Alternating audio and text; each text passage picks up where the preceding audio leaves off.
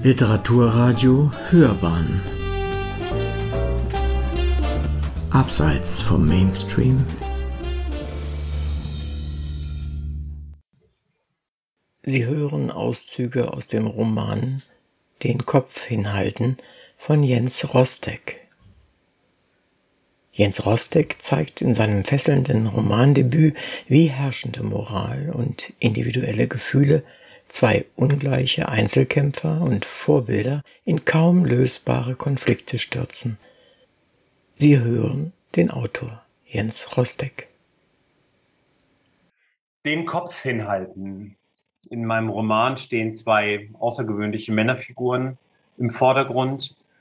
Männer, die in der Öffentlichkeit stehen, obwohl sie vielleicht gar nicht in der Öffentlichkeit stehen wollen.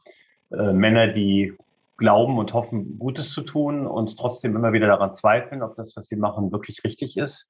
Die für ihr Handeln bewundert, aber auch kritisiert oder sogar gefürchtet werden. Zwei ganz unterschiedliche Figuren. Die eine ist ein Henker, der im Auftrag der britischen Krone über Jahrzehnte Hunderte von Menschen hinrichten muss, hinrichten möchte, sich dazu berufen, fühlt Rupert Buford mit Namen, ein ganz einfacher Mann aus Manchester, der im normalen Leben Pubwirt ist und sehr gesellig und Lieder singt und ähm, eigentlich ein Gemütsmensch ist und der aus einer Familientradition heraus diese äh, Tätigkeit des Hängens, des Scharfrichters, des Henkers, des Hangman übernommen hat und der kurz nach Kriegsende, nach dem Zweiten Weltkrieg, von der britischen Militärjustiz dazu verdonnert wird, in Deutschland Hunderte von Kriegsverbrechern ohne vernünftige Gerichtsverfahren zu hängen und dadurch zu einer unrühmlichen Popularität gelangt, die er normalerweise gar nicht gehabt hätte. Normalerweise hätte er eben Verbrecher hingerichtet und hat sich dadurch auch durch eine ganz bestimmte humane Art, die hinzurichten, ausgezeichnet. Das war gerade das Besondere an ihm. Er war jemand, der seinen Delinquenten sehr freundlich und sehr human gegenüber trat. Und so, als er dann so in den 50er Jahren gelandet ist, als er also schon sehr berühmt und auch berüchtigt ist, ist er eben leider nicht mehr so anonym, wie er sich das gewünscht hätte, sondern eigentlich eine sehr bekannte Figur. Das ist die eine Männerfigur. Die andere ist ein italienischer Pianist, ein Wunderkind, das aus ganz einfachen Verhältnissen kommt. Das haben die beiden gemeinsam aus einem ligurischen Dorf. Sein Name Sandro Magazzano. Und dieser noch sehr junge Mann äh, ist auf einmal in Paris zu einer Tonstudioaufnahme für Klavierwerke, zu Konzerten und kann äh, zum ersten Mal eine Großstadt auf sich wirken lassen, die genießen, seine Freiheit spüren, weil seine Managerin und Ehefrau einfach für einige Tage aus äh, bestimmten Gründen nicht an seiner Seite sein kann und er verliebt sich in Paris und verliebt sich überhaupt in dieses Freisein, in eine Frau dann auch und diese beiden Figuren werden im Laufe des Romans immer mehr miteinander konfrontiert und in einer Art Showdown dann in dem ersten und letzten Kapitel zusammengeführt. Im ersten Kapitel dieses Buches, aus dem ich jetzt eine längere Passage äh, vortragen werde, geht es darum, dass Rupert Buford, noch gar nicht so sehr alt, 30, 40 Jahre alt ungefähr, schon mehrere hundert ähm, Hinrichtungen, wie gesagt, auf dem Kerbholz hat ganz normal, wie es immer der Fall ist, ähm, mit dem Zug von Manchester nach London ins Wandsworth Prison fährt. Und ich beschreibe, wie dieses Ritual abläuft, wie er sich sozusagen aus diesem Normalleben wieder in diesen Henker verwandelt. Immer in dem Bewusstsein, was Gutes zu tun, immer von der Hoffnung genährt, dass ihn niemand äh, erkennen möge und dass das glimpflich ausgehen sollte. Und äh, diese Szene äh, aus dem ersten Kapitel trage ich jetzt vor. 1955, Rupert Buford auf dem Weg mit per Zug äh, von Manchester nach London ins Wandsworth Prison. Vor Jahrzehnten hatte Rupert eine bindende Erklärung unterschreiben müssen, die ihn zu radikalem Stillschweigen verpflichtete. Auf Lebenszeit. Ein solches Gelöbnis war ihm heilig. Innerlich, während er eine heitere Miene aufsetzte, verfluchte er alle bemühten, enthusiastischen Menschen, die ihm ständig Löcher in den Bauch fragten, weil sie endlich einmal die Chance sahen, über die Unterredung mit ihm direkt mit dem vermeintlich Bösen in Verbindung zu treten. Rupert hütete sich, solche Leute zu verprellen oder abweisend zu wirken. Der Galgenmann ertrug solche Zumutungen mit Galgenhumor. Das gehörte wohl zu seiner Stellung und zu seinem Amt dazu. Dieses unablässige Interesse an ihm. Das musste man wohl aushalten. Er wollte niemanden vor den Kopf stoßen und auch nicht verärgern. Dass seine Fragensteller aber mit Enttäuschung reagierten, wenn sie bei ihm auf Granit stießen, das wiederum konnte Rupert nicht verhindern. Dessen ungeachtet war ihm wichtig, dass sie ihn in guter Erinnerung behielten, als zwar zugeknöpften, doch umgänglichen Zeitgenossen. Für maulfaul oder verschüchtert sollten sie ihn seinetwegen halten, aber eben nicht für unhöflich, ruppig oder gar feindselig. Nicht gerade redegewandt, der Bursche. Wenn sie so von ihm dachten, wenn dies ihr Image von Rupert Buford war, dann ging das in Ordnung. Heute war alles gut gegangen. Man hatte ihn im Zug und auch auf dem Bahnhofsgelände in Frieden gelassen. Die Reisezeit war wie im Nu vergangen. Rupert schritt vom Gefühl beseelt, dass auch sonst alles wie am Schnürchen laufen würde, mit großer Eile aus dem Londoner Bahnhofsgebäude heraus und winkte ein Taxi herbei.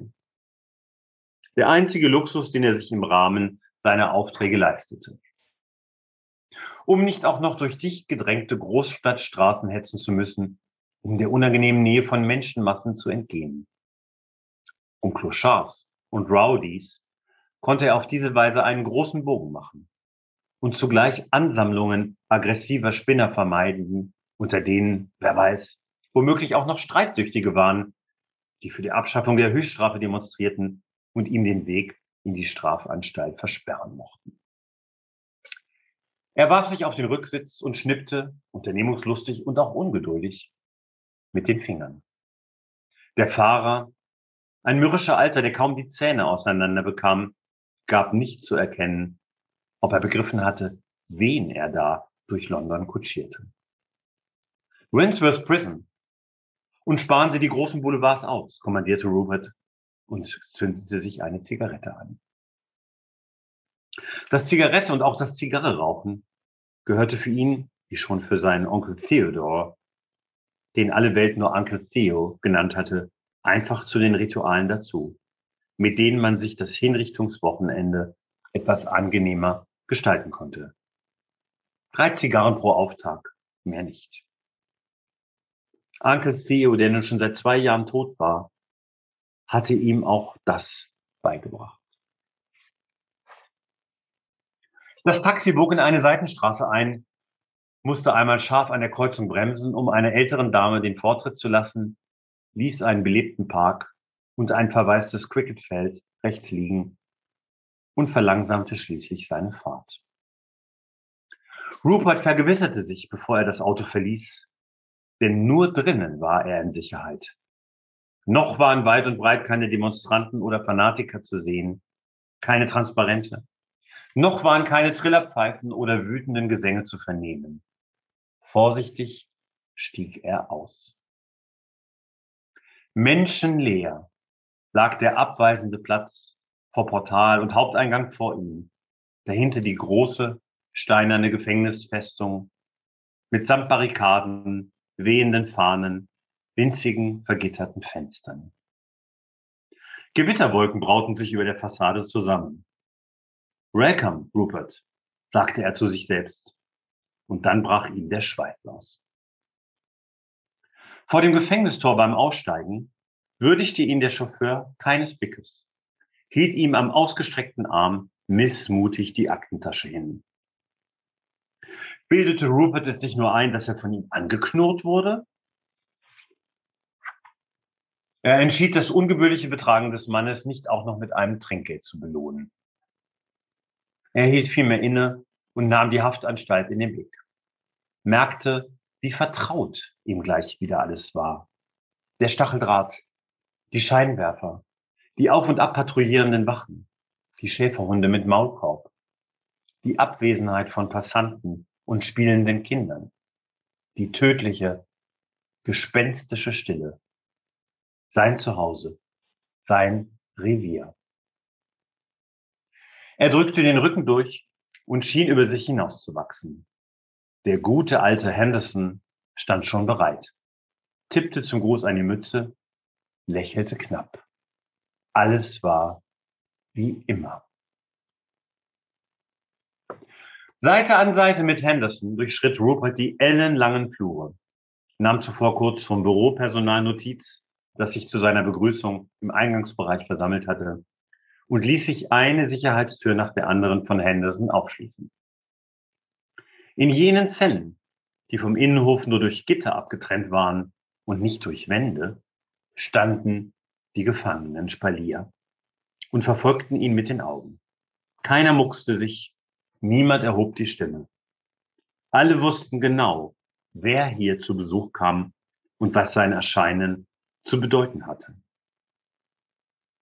Als der Bedienstete und er, vom Erdgeschoss in den dritten Stock gelangt, nach etlichen Minuten endlich im Sicherheitstrakt angekommen waren, standen wie üblich schon der Gefängnisdirektor, Mr. Louis, jemand vom Justizministerium, ein kleiner Beamter und ein Vertreter der Staatsanwaltschaft, ein hohes Tier, dessen Namen er sich noch nie merken konnte, bereit.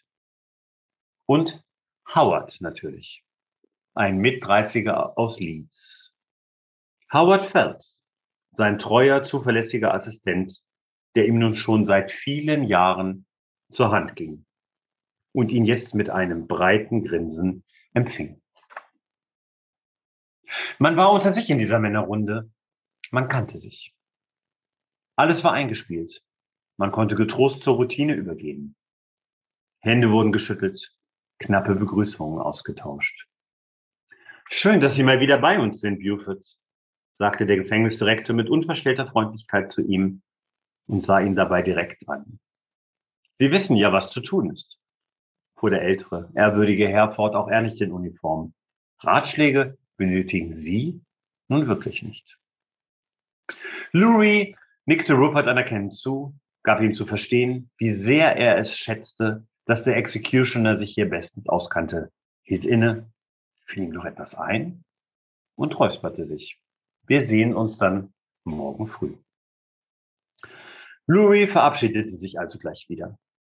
Der Priester und die beiden Wärter, die während der Prozession zu beiden Seiten des Sträflings mit ihm von der Todeszelle in die unmittelbar benachbarte Schreckenskammer schreiten würden.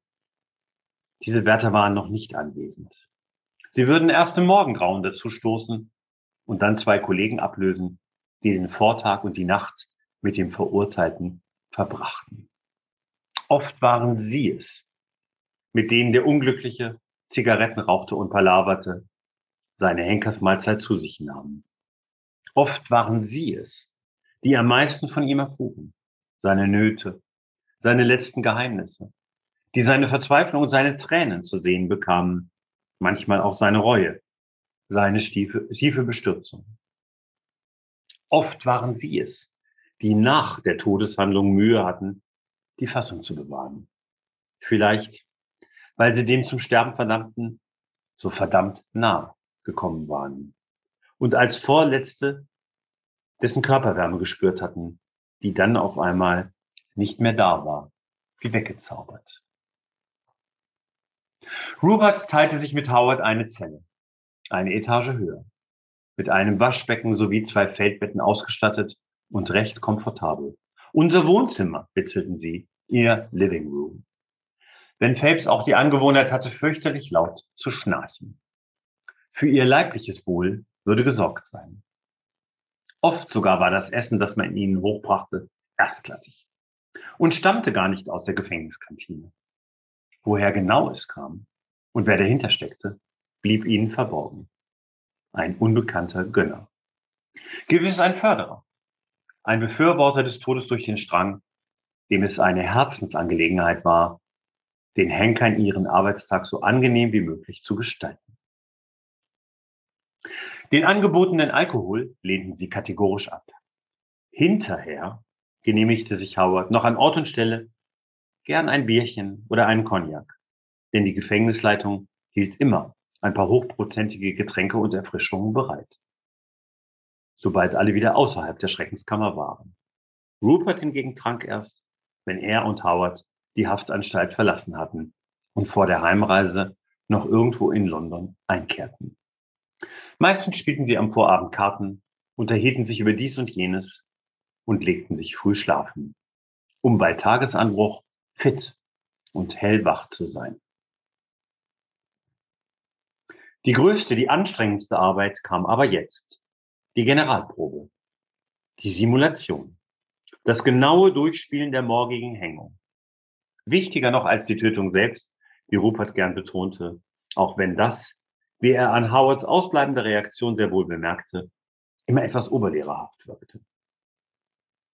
In einem ersten Schritt schob Rupert einen Riegel beiseite, ganz leise, um keinen Lärm zu verursachen, und blickte durch ein längliches Pieploch, ähnlich dem Spion an Wohnungstüren. Nur, dass es ein sehr viel genaueres Studium des dahinterliegenden Raumes ermöglichte. In die Todeszelle. Ohne dass der Gefangene das wusste. Und möglichst auch nicht mitbekam. Judas Auge, so nannte man in der Henkerszunft diesen Spalt. Das war immer der entscheidende Moment. Den Delinquenten taxieren, in Augenschein nehmen, beobachten und sein Verhalten analysieren. Seine Nervosität oder Gefasstheit einschätzen. Seine etwaige Gewaltbereitschaft in Betracht ziehen. Seine Größe und sein Gewicht überprüfen.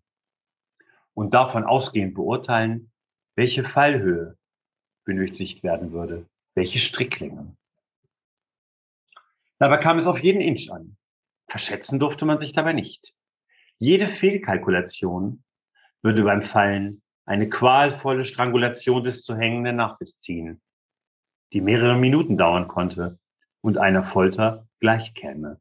Im schlimmsten Falle seine ungewollte Enthauptung. Das wäre dann eine verpuschte Hinrichtung und die konnte niemand wollen. Im wahrsten Sinne des Wortes ein Hängen und Würgen. Abscheulich. Rupert Buford und Howard Phelps hatten bislang immer richtig gelegen. Sie waren ein perfekt eingespieltes Team. Rupert betrachtete den Todeskandidaten, der ihm den Rücken zukehrte, und ließ sich dabei Zeit. Der Mann, schlank, lockiges Haar, hochgewachsen und mit einem ungewöhnlich großen, fast kantigen Kopf, saß am Tisch, kerzengerade und bewegungslos, in die Lektüre eines Buches vertieft, vor ihm ein Stapel länglicher, großer Bände, von denen der oberste aufgeschlagen war. Als Rupert die Augen zusammenkniff und genauer hinschaute, meinte er eine mit kleinen schwarzen Zeichen und Punkten übersäte Partitur zu erkennen. Noten also. Für ihn nichts anderes als Hieroglyphen. Die Wärter saßen hinten in der Ecke, sprachen halblaut untereinander und zeigten sich gegenseitig irgendetwas in einer Sportillustrierten. Buford bedauerte, dass er das Gesicht des Delinquenten nicht sehen, dass er dessen Züge nicht studieren konnte. Etwas an dessen ruhige Haltung beeindruckte ihn. Der hier wirkte nun wirklich nicht, als fürchte er sich davor, in wenigen Stunden gehängt zu werden. Der hier konnte sich beherrschen. Dessen elegante Hände fielen ihm auf und seine südländische Erscheinung. Kultiviert wirkte er, nobel, fromm eher nicht. Kein Gangster oder gewöhnlicher Ganove. Howard hatte Rupert den Vortritt am Judesauge gelassen, nun trat er selbst beiseite, damit auch der Jüngere sich einen Blick von dem Hinzurichtenden machen konnte. In Gedanken errechnete er bereits die bei der Vollstreckung benötigte Fallhöhe, den Long Drop. Auch Howard schob den Riegel wieder vor den Spalt, entfernte sich von der Zelle und stellte lapidar fest, als beide außer Hörweite waren, der hier wird uns keine Scherereien bereiten, da bin ich mir sicher. Der hat die Ruhe weg. Und erwähnte dann noch, dass der Mann Magazzano heiße und, obwohl italienischer Herkunft, hier aus London sei. Rupert nahm es zur Kenntnis. Die nächsten zwei Stunden verbrachten sie im Schweiße ihres Angesichts mit der mehrmaligen Hängung eines Dummies, einer Gliederpuppe in Menschengestalt, deren Gewicht und Länge veränderbar war und die sie untereinander als Strohmann bezeichneten. Sie überprüften das Alter, die Qualität und die Straffheit des Seils, auch dessen Durchhaltevermögen. Sie bereiteten die Schlinge vor und tasteten danach den Lederriemen ab, den man bei dem Unglücklichen unterhalb des linken Kieferknochens anbrachte. Am nächsten Morgen dann, etwa eine halbe Stunde vor der angesetzten Hängung, würden die beiden Männer den gesamten Vorgang noch einmal durchexerzieren, um sicherzustellen, dass alles perfekt vorbereitet war und einwandfrei durchgeführt werden konnte.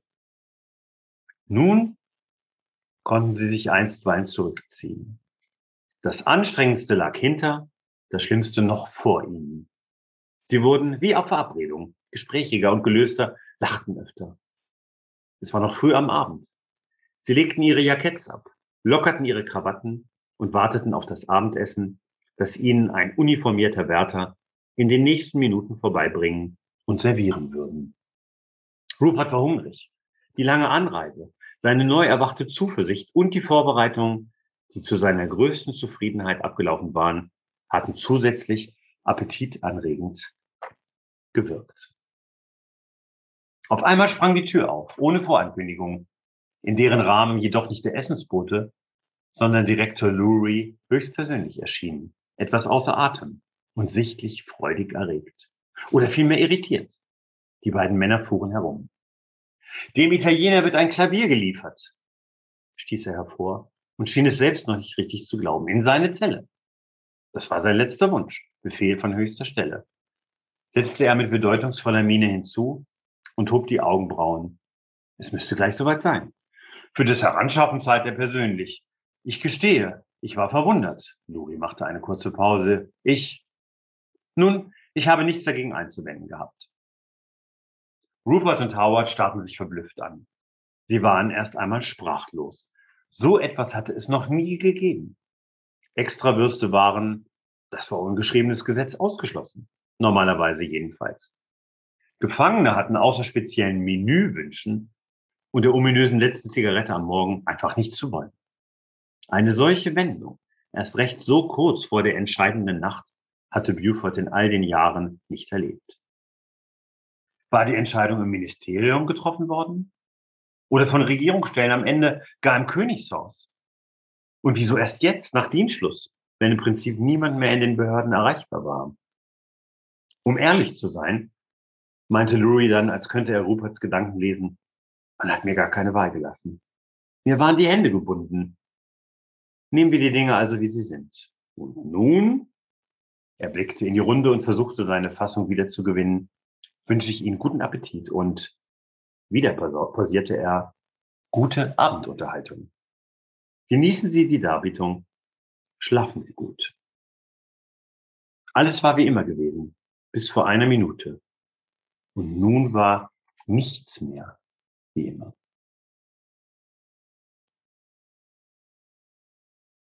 Träumten Sie eigentlich? Die vielen Männer und wenigen Frauen, die man ihm zum Aufknüpfen überantwortet hatte?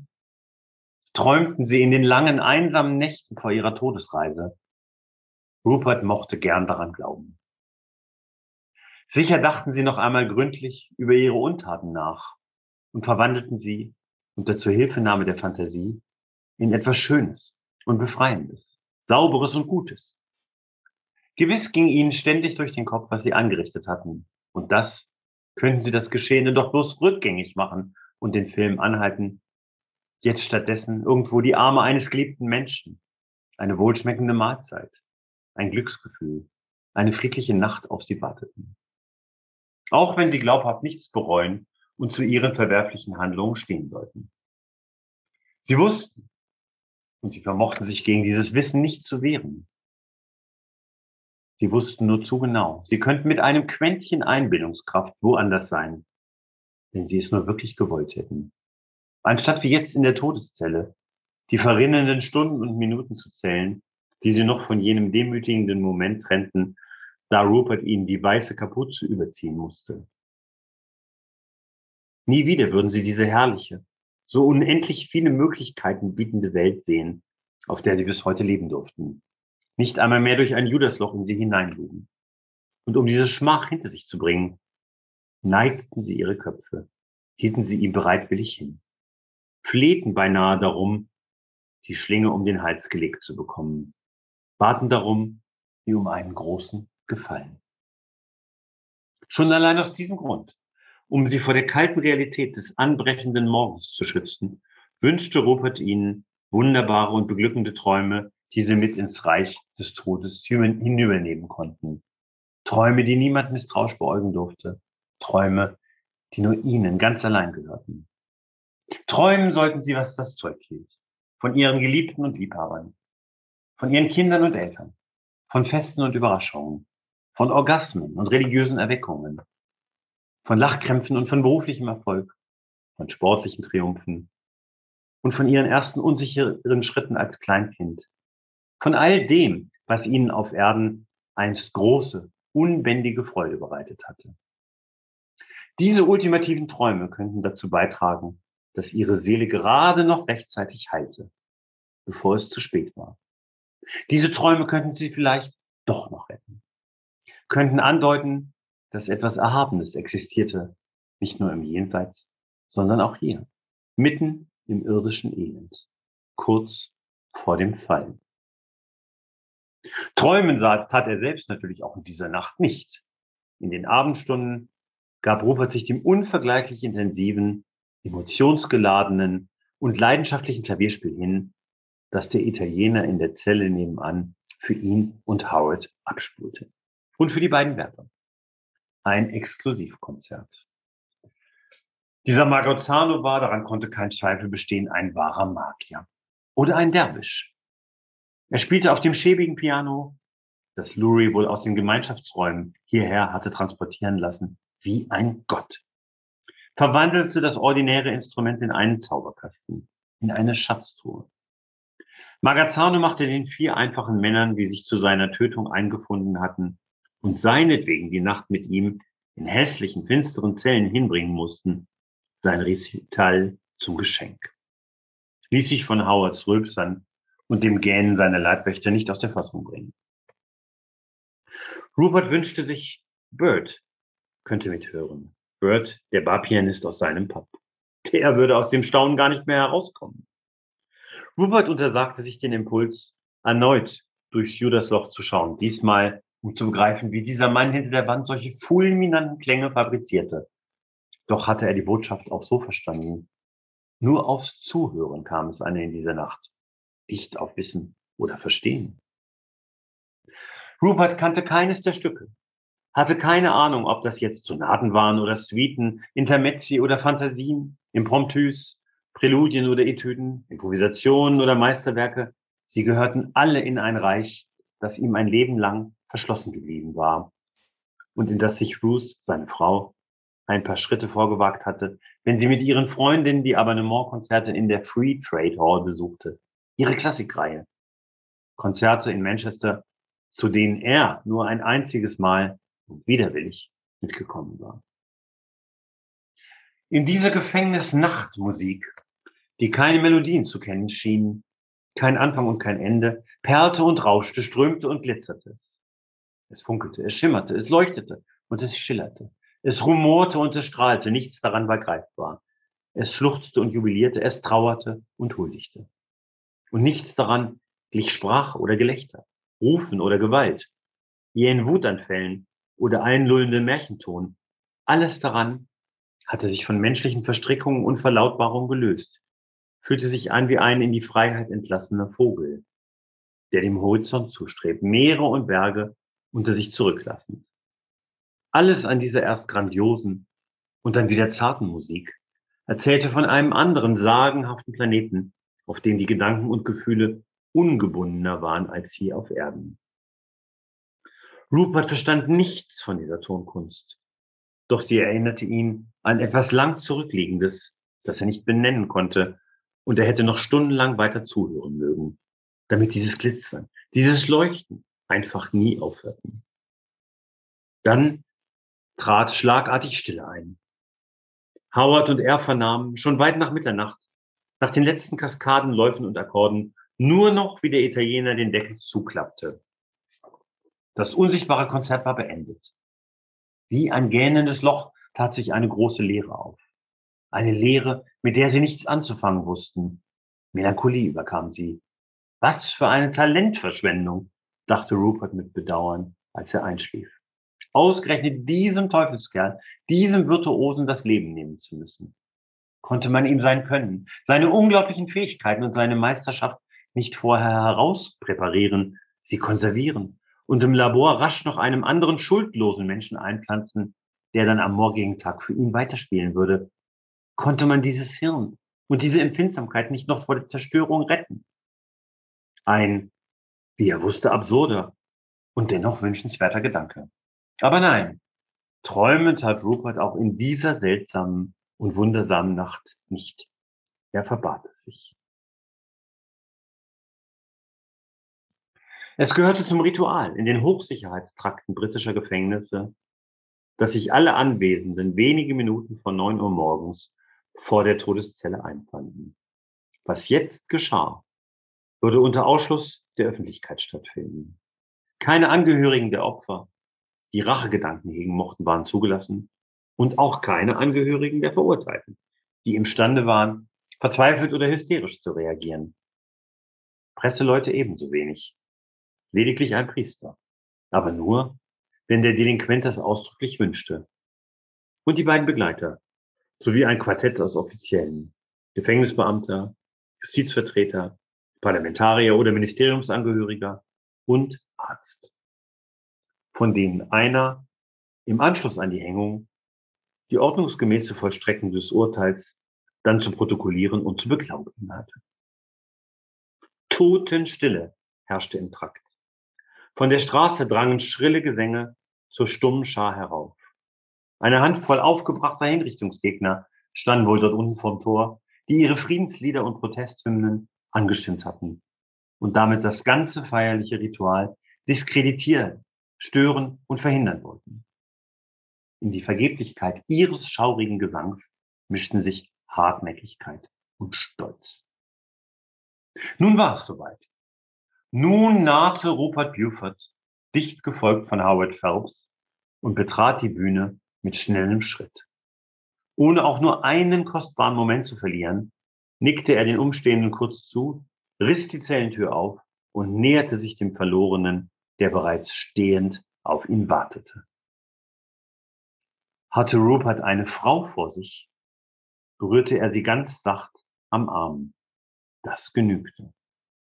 Einem Mann legte er kurz freundschaftlich die Hand auf die rechte Schulter und drehte ihn damit bereits mit dem Gesicht zur Tür. Das wirkte. Follow me war das Einzige, was er zu ihm, was er zu ihr sagen würde. Mit klarer Stimme, mit der gebotenen Festigkeit. Ohne Befehlston. Erst dann, wenn die anderen keinen Widerstand leisteten und sich zum Gehen anschickten, würde er sie für den Bruchteil einer Sekunde frontal anschauen, würde sie mit seiner Mission konfrontieren, ihnen den Auftrag der Allgemeinheit, sie zu beseitigen, verdeutlichen, den er stellvertretend für die Richter und Geschworenen, für die Ankläger und Verteidiger, für die grundlos hingemeuchelten und Bestohlenen, für die Erschlagenen und Betrogenen verkörperte. Ihnen zeigen, dass es eine Moral gab, der niemand entrinnen konnte. Damit der oder die andere noch einmal einem Menschen aus Fleisch und Blut begegnete. Einem Menschen wie du und ich. Auch wenn dieser Mensch, den man Henker nannte, ihm oder ihr gleich das Liebste wegnehmen würde. Rupert würde alle Zuneigung, derer er fähig war, bei diesem Anschauen zum Ausdruck bringen und zu erkennen geben, dass er den Leib des anderen nicht anrühren und seine Seele unversehrt lassen würde. Dass er lediglich dazu da sei, um den Übergang vom Leben zum Tod herzustellen und den Schmerz zu lindern. Dem anderen sein Vertrauen schenken, ihn bitten, sein Schicksal doch gefälligst in seine kundigen Hände zu legen, ihn um sein Einverständnis ersuchen, ihn nebenan aus der Welt schaffen zu dürfen. Nahezu immer erhielt Rupert dieses Einverständnis auch. Und heute? Er schaute den Italiener, der genauso ruhig dastand, wie er gestern an seinem Tisch mit den Partituren gesessen hatte, direkt in die Augen. Was er darin las und sah, war das Erwartete. Der Pianist erteilte ihm die Erlaubnis, bat ihn um Erlösung, gab sich ihm hin. Als sich ihre Blicke begegneten, durchfuhr ihn die Erkenntnis wie ein Blitz. Er hatte diesen Magazzano schon einmal gesehen. Und da wusste er, so wie man einfach weiß, dass es Sommer und Winter gibt. Er wusste mit unumstößlicher Bestimmtheit, dieser Mann war kein Verbrecher.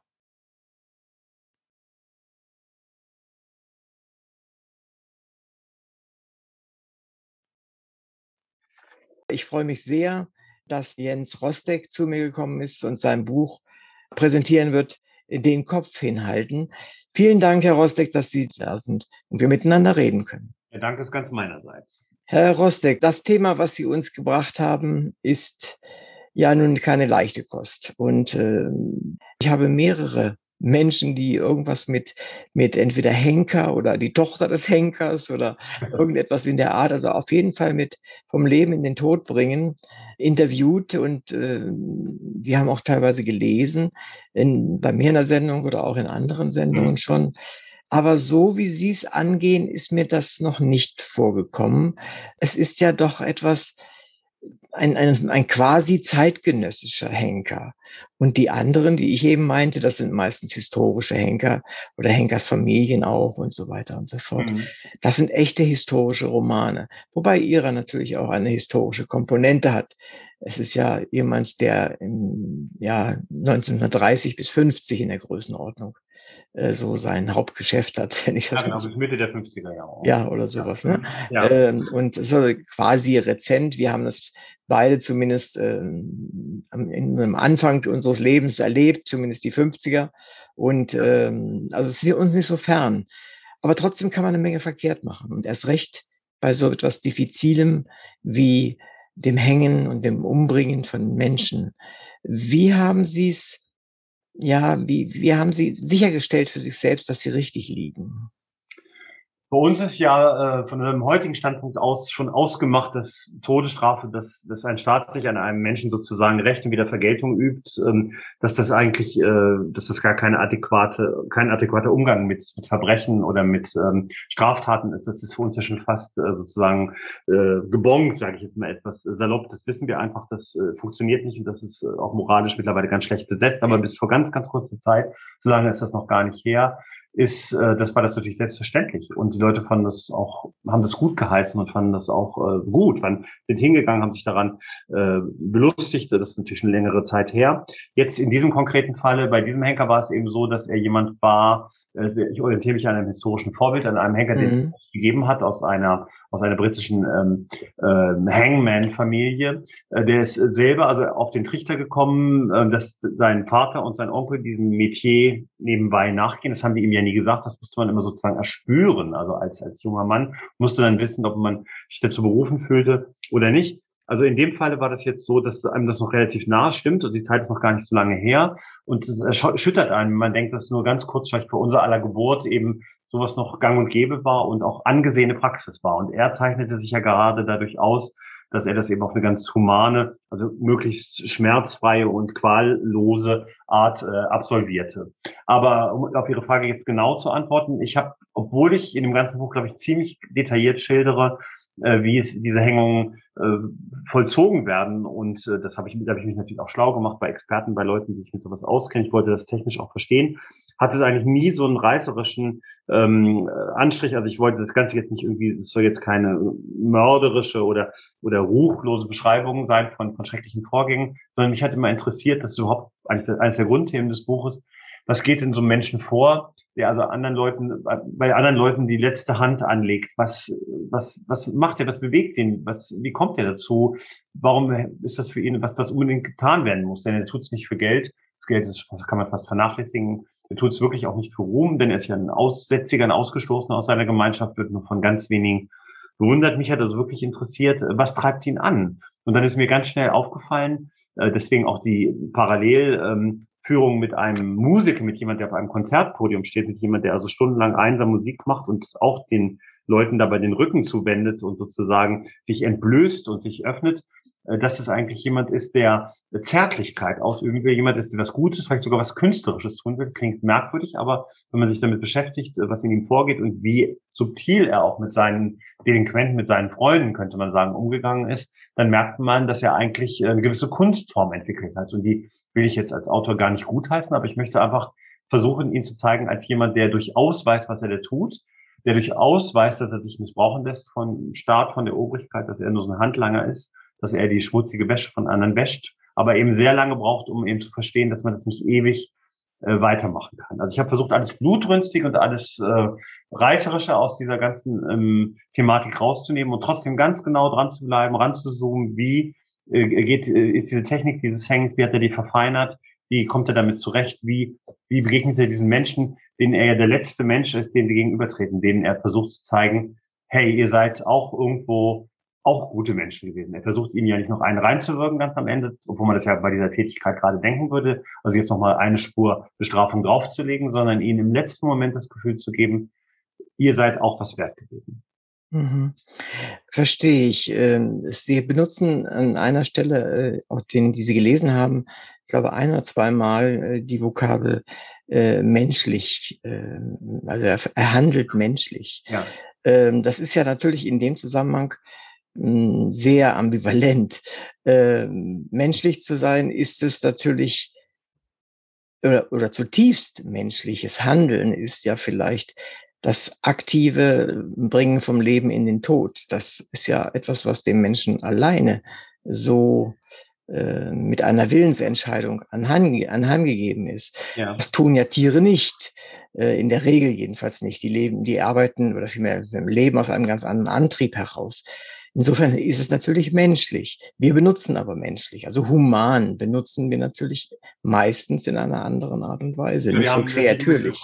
Genau diese Konnotation, dass das also eben was was, was positiv, also die guten Züge des Menschlichen ist. Aber ich denke, zum Menschlichen gehört das Böse eben auch dazu. Aber er verkörpert jetzt eben gerade nicht das Böse. Er ist ja kein Serial Killer oder jemand, mhm. der Todes, also aus Mordlust sozusagen sich für diese Aufgabe gemeldet hat, sondern es war ja eine ganz qualvolle, ganz anstrengende Ausbildung, dahin zu kommen. Für mich ist noch eine andere zentrale ähm, Metapher, die auch in dem Kapitel, glaube ich, jetzt vorkam, was ich vorhin gelesen habe, ist Hingabe. Also man, mhm. im Moment, wo man sozusagen weiß, dass es unverändert, äh, dass es nicht mehr zu ändern ist, man könnte es vielleicht auch mit jemandem vergleichen, der an einer zum Tode führenden Krankheit leidet, dass es also nicht mehr abwendbar ist, gibt es ja als Mensch zwei Möglichkeiten darauf zu reagieren. Man kann unglaublichen Widerstand leisten, man kann sich dagegen stemmen und einen hysterischen Anfall bekommen und alles kurz und klein schlagen und nochmal so eine letzte Energie aufwenden, oder man kann sich dahin fügen.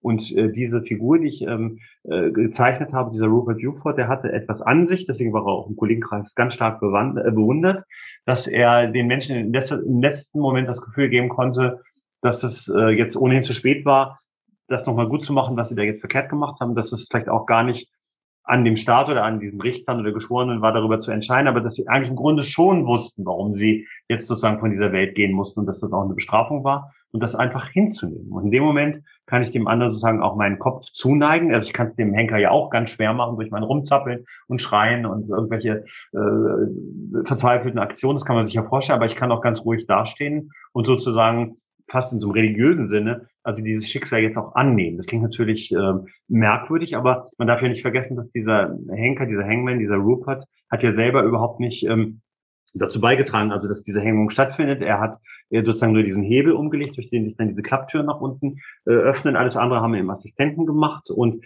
was ihn eben auszeichnet, ist, dass er als einer der ersten seiner Zunft als dann die, äh, wenn dann die, die Hingerichteten sozusagen nach unten fallen, das hat er ja ganz dramatisch verkürzt, nur ganz wenige Sekunden hat es bei ihm immer gedauert, das war eben seine große Errungenschaft. Dann hat er die selber vom Strick genommen, selber äh, gewaschen, einbalsamiert und auch in einen Sarg gelegt. Also hat sie menschenwürdig, vielleicht nochmal was anderes als menschlich, ähm, hat sie menschenwürdig behandelt und hat sie sozusagen fast wie jemand so zur Ruhe gebettet. Man hätte sie jetzt einfach auch in so einen Mehlsack fallen lassen können und verscharren. Und in vielen anderen Ländern, auch in Mitteleuropa, war es bis in die 50er Jahre noch üblich, also übelste Weise eben diese Hängung vorzunehmen und also auch dem Delinquenten das Gefühl zu geben, dass er also wirklich der letzte Dreck war, um es mal so zu sagen. Und das hat er eben alles sozusagen verfeinert. Und das will ich als Autor eben nicht gutheißen, aber ich will einfach zeigen, dass äh, schon im Einklang mit einer bestimmten Grundüberzeugung, ähm, handelte. Also einmal, dass er eben aus diesem, aus diesem Clan, aus dieser Henkers-Dynastie entstammte, dass er seine Tradition fortsetzte, dass da aber wirklich auch eine Berufung drin war. Also er, er wusste, dass gerade er es besonders gut und besonders subtil machen konnte. Nicht, dass er jetzt besonders also ein, ein guter Rächer war, sondern dass er eigentlich jemand war, der äh, sich sozusagen hineinversetzen konnte mit einer ganz großen Empathie in diese letzten zwei, drei Tage oder Stunden von diesem äh, Delinquenten oder dieser Delinquentin, es werden ja auch einige Frauen dann hingerichtet. Und das ist eben alles ins Wanken geraten, als man ihn dann äh, nach Kriegsende missbraucht, wo er dann sozusagen im Auftrag einer Militär Militärjustiz dann äh, Kriegsverbrecher hinbringen, hinrichten musste. Und zwar äh, zu, zu ganz großer Zahl ganz schnell im Akkord, ganz furchtbar. Und da merkt er natürlich, auch wenn dies jetzt Leute sind, die unter dem NS-Regime, also Gräueltat begangen haben, steht er mit denen ja auf einer Stufe. Also das sind Leute aus einem politischen System, die auch dachten, sie durften das, was er tut. Und dann merkt er ja, dass er selber zwar auf der richtigen Seite der Geschichte stehend, genau das Gleiche an denen wieder vollzieht, was die eben an ihren Opfern vollzogen haben. Natürlich nicht so, äh, nicht auf dieselbe Art. Aber ich meine, da merkt man ja, da kommt ihm zum ersten Mal wird ihm diese Fragwürdigkeit dieses Auge um Auge, Zahn um Zahnsystems ähm, äh, immer mehr klarer, dass er selber ja nicht verficht, aber dass für ihn sozusagen einfach schon, das ist aber klar, dass das immer so war. Es ist jetzt kein Roman oder auch kein Text über den Sinn oder Unsinn von Todesstrafe oder oder und das ist die Frage stellt er sich selbst auch nicht. Das, für ihn ist das einfach klar, dass er sozusagen diese ausführende äh, Figur ist und er verwandelt sich ja auch in diesen wenigen Stunden vor diesen Hinrichtungen, in diesem wenn er das ausprobiert mit seinem Assistenten, verwandelt er sich ja von diesem Rupert Buford, diesem Pappwirt, von diesem geselligen Mann, nicht in einen Monster, sondern in einen Mann, der sozusagen nur äh, eine Funktion ausübt, der eben diese, mit dieser Hingabe, der diese Hingabe bei dem anderen herstellt oder bei der anderen und diese Hingabe annimmt und an denen sozusagen fast wie so einen symbolischen Akt vollzieht. Man könnte sagen, diese Hängung ist dann letztlich, obwohl sie natürlich de facto zum Tode führt, noch einen grausamen Tod, aber einen schnellen, ist eigentlich eine symbolische Handlung. Der wird gesühnt verstehe, was Sie meinen. Ähm, es ist natürlich, das Thema ist schon ein sehr, sehr ernstes Thema. Und mhm. ähm, wenn ich das jetzt mal so in, so wie ich das jetzt, was ich gelesen habe und was ich auch von Ihnen gehört habe, auch jetzt in der Erläuterung, in, in Relation setze zu dem, was man oder was ich so sporadisch gehört habe und teilweise weiß aus dem, wie es in Amerika läuft, mit den Todesspritzen zum Beispiel. Äh, das hat ja miteinander eigentlich wirklich gar nichts mehr zu tun. Das ist äh, ja eher genau das Gegenteil. Alles wird alles negiert, was Sie gerade eben dem, dem Henker hier, dem Hangman zugeschrieben haben. Ähm, und trotzdem wird es ja genauso legitimiert dort durch das Gesetz und wer auch immer. Äh, diese, diese Bandbreite, diese völlige Bandbreite äh, des menschlichen Verhaltens im, im nüchternen Sinne, mhm. ist schon erstaunlich, ja, weil beides ist gerechtfertigt im Sinne von dem herrschenden Gesetz. Aber Sie wissen ja genauso wie ich, die, die Geschichte schreiben die Sieger.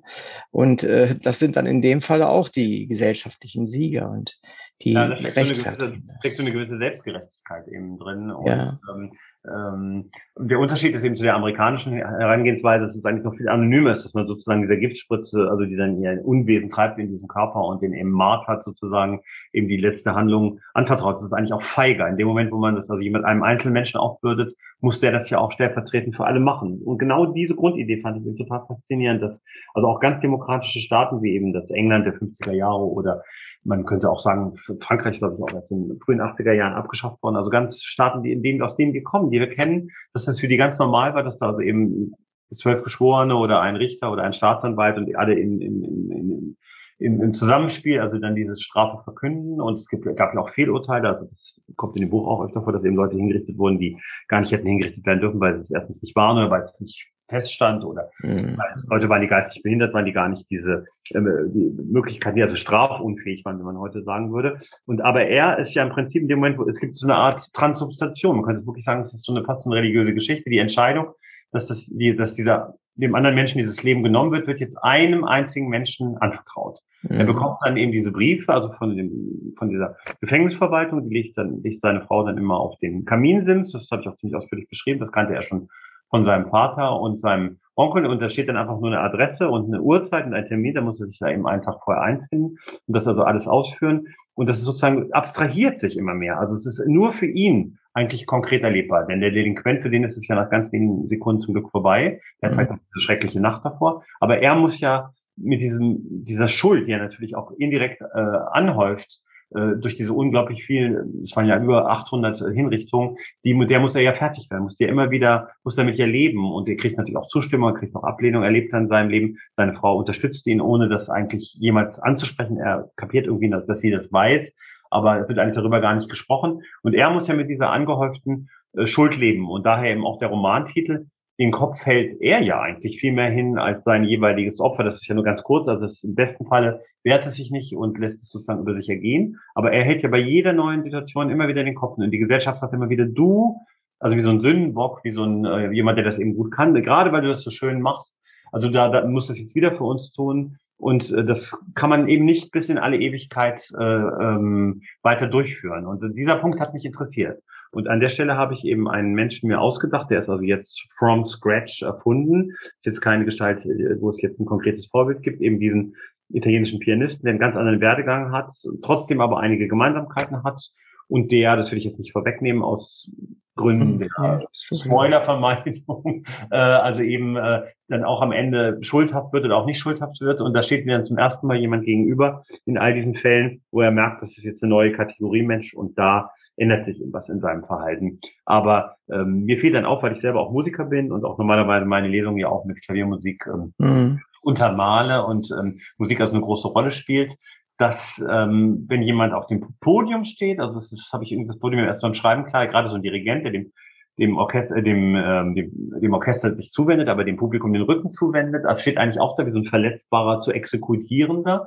Und mich hat als Kind habe ich immer schon diese Vision gehabt, wenn jemand auf diesem hölzernen Dirigierpodest steht, dass das einstürzen könnte. Also ich habe natürlich nicht an, an mhm. gedacht, aber ich habe immer gedacht, wenn man sich so lange auch entblößt, hat ja was ganz Entlösendes, wenn man so einen Klavierabend gibt vor hunderten von Zuschauern, oder das könnte jetzt auch ein Rockkonzert sein oder ein Chansonabend, ist egal. Also auch da wird, ist ja so eine gewisse Nacktheit, die man hinstellt. Also man hält auch da wieder als darbietender Künstler auf eine bestimmte Weise äh, den Kopf hin. Also man macht sich angreifbar, man macht sich verletzbar, im Vertrauen darauf, dass das Publikum mir wieder sozusagen zurückgibt durch den Beifall, durch den Enthusiasmus, durch das Gutieren, dass das, was ich da mache, gut ist. Also es gibt so ein Brexit-Spiel, dass immer wieder jemand, äh, nicht nur der Delinquent dem Henker, sondern auch der Henker eben den Menschen, die das eben schon vorher entschieden haben. Also jeder sagt, ja, ich mache es doch so gut wie es geht für euch, mache es euch, will euch doch was Gutes tun. Und die anderen applaudieren oder sind eben wohlwollend und quittieren das also eben mit Genugtuung. Und dadurch ist sozusagen wieder ein Gleichgewicht dargestellt. Und das, das war so meine Grundidee, diese beiden, also diese künstlerische Performance und diese humane, menschenwürdige Hinrichtungsperformance sozusagen zu parallelisieren. Auch wenn das jetzt erstmal merkwürdig klingt, aber ähm, diese beiden Figuren, die werden also aufeinander zubewegt von mir als Autor. Ich habe so eine Dramaturgie mir überlegt, dass in den geraden Kapiteln äh, spricht also der Henker, äh, es ist in der also auktorialen ähm, Erzählerposition geschrieben mhm. und in den äh, geraden Kapiteln ähm, spricht der ähm, Pianist da also in der Erinnerung, also in der Ich-Form und redet auch mal eine, eine geliebte Frau in der Du-Form an. Das sind also ganz unterschiedliche Sprachstile auch und die verzahnen sich und aber trotzdem, glaube ich, stellt sich bei dem Leser, das hoffe ich zumindest relativ früh, also ein ähnliches Bild ein. Also beide entblößen sich, beide äh, wissen, dass sie, was sie da tun, gut tun und trotzdem sind sie erwarten Sie eigentlich auch noch ein bisschen mehr Zärtlichkeit, noch ein bisschen mehr Bestätigung, noch ein bisschen mehr Anerkennung für das, was Sie da tun. Und das bekommen Sie letzten Endes nicht. Wie wir das auch alle in unserem Leben letztlich immer nur hoffen können, dass wir für das, was wir tun, natürlich irgendwo belohnt werden oder zumindest anerkannt werden. Aber diese beiden Figuren kriegen es in ganz besonderem Maße nicht so, wie sie es gerne verdient hätten, also wie sie sich wünschen. Das wird ihnen sozusagen verweigert. Mhm. Also das an der Stelle das ganz normale Leben sozusagen. Ja, eigentlich ja. Mhm. Wir haben, wir haben die Wünsche und äh, wir tun unser Bestes dafür, aber es ist halt schwierig. Ähm, vielleicht nochmal direkt zu dem, zu der Sprache, weil Sie es auch eben nochmal angesprochen haben. Ähm, ich habe ja Ihnen am Ende der Lesung, Ihrer Lesung äh, kurz gesagt, dass äh, Ihre Lesung mich sehr an äh, den Vortragsstil und den Schreibstil von äh, Siegfried Lenz erinnert haben, und zwar insbesondere an die Deutschstunde, die ich da mal gehört habe.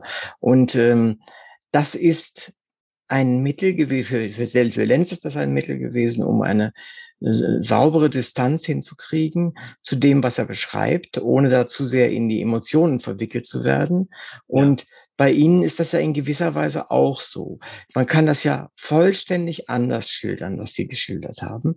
Aber Sie haben es genauso gemacht, wie Sie es jetzt vorgelesen haben. Und dadurch ist es nämlich eigentlich genau das Gegenteil von der Distanz, sondern man ist mittendrin, äh, fast schon im, im Arnold Schmidtschen Sinne, im Sinne von, von ich schildere das so, wie es wirklich ist, damit ich das Reale schildere. Ja, und ja, hm. ja, und ja, das gibt es einiges zu sagen. Also ich bin ja ursprünglich bin ich Musikwissenschaftler und dann vor allen Dingen ja. Biograf. Also ich schreibe seit, schreibe seit über 20 Jahren äh, literarische Biografien, eigentlich von relativ prominenten oder weniger prominenten äh, Komponisten, Schauspielern, mhm. Sängern, mhm. ähm, vorwiegend Frankreich und Amerika. Und ich hatte aber immer wurde mir immer gesagt, auch in Rezensionen und auch von Zuhörern und eigentlich, wie Sie das jetzt auch gesagt haben, es ist einerseits eine große Emphase da und es hat eben auch so was ähm, ganz dicht dran rücken. Also ich finde, ich sage das für mich selber, es ist immer so was Filmisches. Irgendwie. Ich habe das Gefühl, mhm, genau.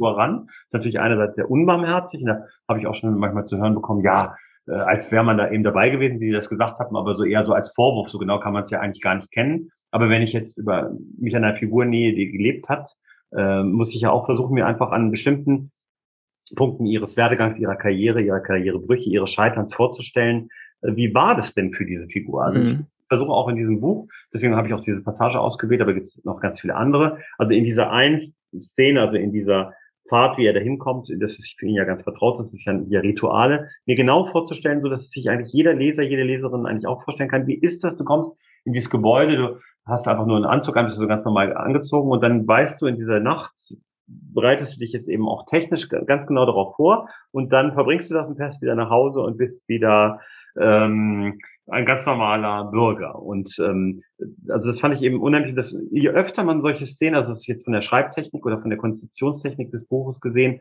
anhält, desto genauer, desto anschaulicher wird es für den Leser. Einerseits, ja, entsteht dadurch eine gewisse Distanz, weil ich natürlich auch, denke ich, immer hoffentlich äh, zeige, ich als Autor äh, billige oder missbillige das gar nicht, äh, gebe da eigentlich gar keine Wertung ab. Ich will jetzt auch nicht sagen, das war jetzt ein ganz wunderbarer Mensch oder so weiter, aber ich möchte ihn einfach sozusagen in seiner eigenen Verletzlichkeit zeigen. Und das kriege ich natürlich nur hin, wenn ich also mich ganz genau minutiös sozusagen mit ihm beschäftige. Und das kann manchen Lesern vielleicht dann zu viel sein, dass es zu, zu dicht wird. Aber dann ist eben auch so letztlich so eine Romanfigur, wird dann genauso beschrieben wie ein Prominenter, nämlich also sozusagen mit all seinen Schattenseiten, das will man ja auch, wenn man eine Biografie liest, wenn man einen Roman liest, man will ja eigentlich eine Figur sehen, die Brüche hat, die, die, die Fehler macht, die, die scheitert, die was versucht, die was ausprobiert, die immer wieder neu ansetzt. Und ähm, insofern, ähm, ja, also ich meine, dieses ganze historische und politische und moralische, worüber wir jetzt schon gesprochen haben, das spielt da alles rein. Aber letztlich geht es mir, ähm, das ist mir eigentlich erst am Ende des Romanschreibens jetzt, äh, vor, äh, habe ich das festgestellt, geht es mir eigentlich darum, also einen Menschen zu würdigen. Also zu würdigen in seiner, seiner ganzen Bandbreite, in seiner ganzen, auch mit einem Negativen, mit einem Furchtbaren, was dazugehört. Also wird erstmal also sagen, das konnte dieser Mensch, das konnte diese Figur, das konnte dieser Pianist, dieser Henker oder eben was Leute, über die ich früher geschrieben habe und das und das konnte er oder sie auch nicht. Also das ist, das ist immer unvollkommen gewesen. Und ich glaube, das interessiert Menschen an Lebensgeschichten. Ich glaube, deswegen lesen Menschen Biografien oder auch Romane. Sie wollen eigentlich äh, sich einerseits wiedererkennen. Okay, der kann das und das winkt äh, ihm auch nicht und das und das ist großartig, das bewundere ich. Aber sie wollen eigentlich auch ganz dicht an jemand ranzoomen. Wenn man das nicht will, denke ich, glaube, äh, liest man keine Bücher. Wenn man jetzt Kafka-Roman liest oder Dostoevsky, um jetzt mal ganz äh, wirklich äh, extrem prominente Vorbilder zu nehmen, ist man ja auch hunderte von Seiten allein mit den Beweggründen oder dem Hin- und Herwälzen von Überlegungen von einzelnen Gestalten.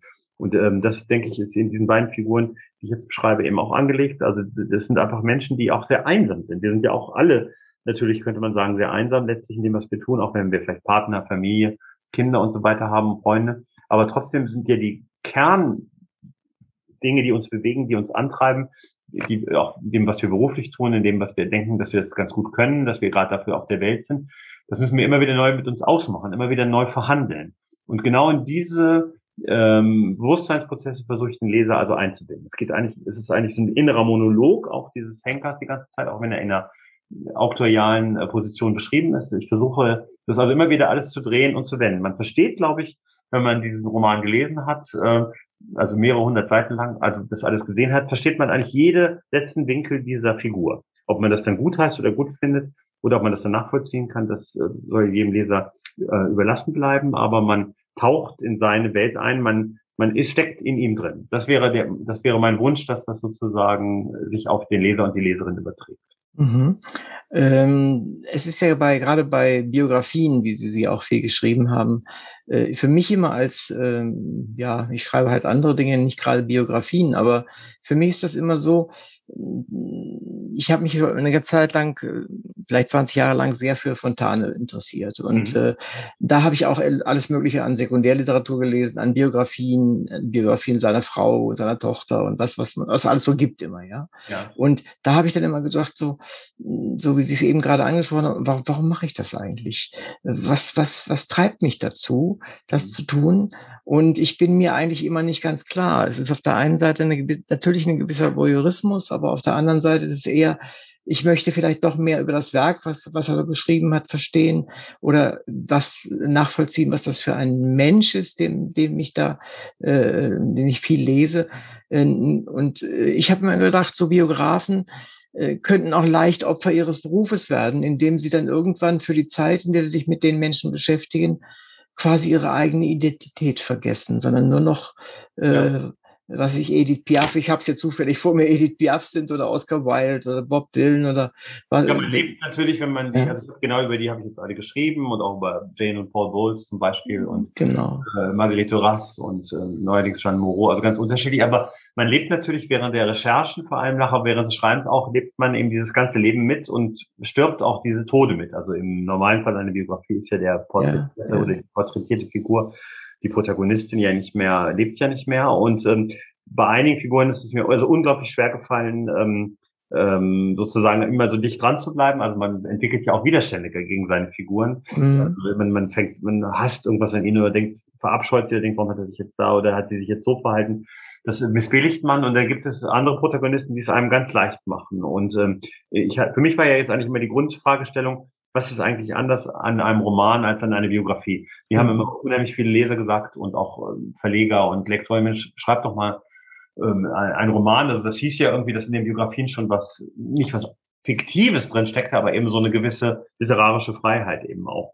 Und da habe ich aber jetzt beim Schreiben gemerkt, dass eigentlich jemand äh, über eine erdachte Figur zu schreiben, sich gar nicht so groß von dem unterscheidet, als wenn man jetzt eben über Fontane zum Beispiel schreibt oder über, über Edith Piaf, sondern äh, das, da gibt es also schon wirklich Analogien, nur dass man jetzt vielleicht nicht so ganz hundertprozentig jetzt alles recherchieren muss, jetzt nicht alles mit Fußnoten und Literaturverzeichnis nachweisen muss, dass also nicht alles in Anführungszeichen stimmen muss. Also dass also für jede Behauptung eben auch sozusagen ein historischer Beleg äh, da ist. Aber sonst ähm, sehe ich da ganz große Parallelen und was Sie jetzt gerade über Fontane gesagt haben, da, so ging es mir mit mit Marguerite Duras, also irgendwann ganz jung im Zuge dieser äh, Duras-Begeisterung in Deutschland Anfang der 80er Jahre hat er mich das also auch erfasst. Und dann musste ich alles, alles, was es von ihr gab, lesen, alles von ihr wissen, alles, was ich das nicht habhaft werden konnte, musste ich äh, sozusagen mir einverleiben. Und dann hat es über, ja, über 30 Jahre gedauert, bis ich das selber eigentlich mal verdichtet hat zu einem Wunsch, eine ganz bestimmte ähm,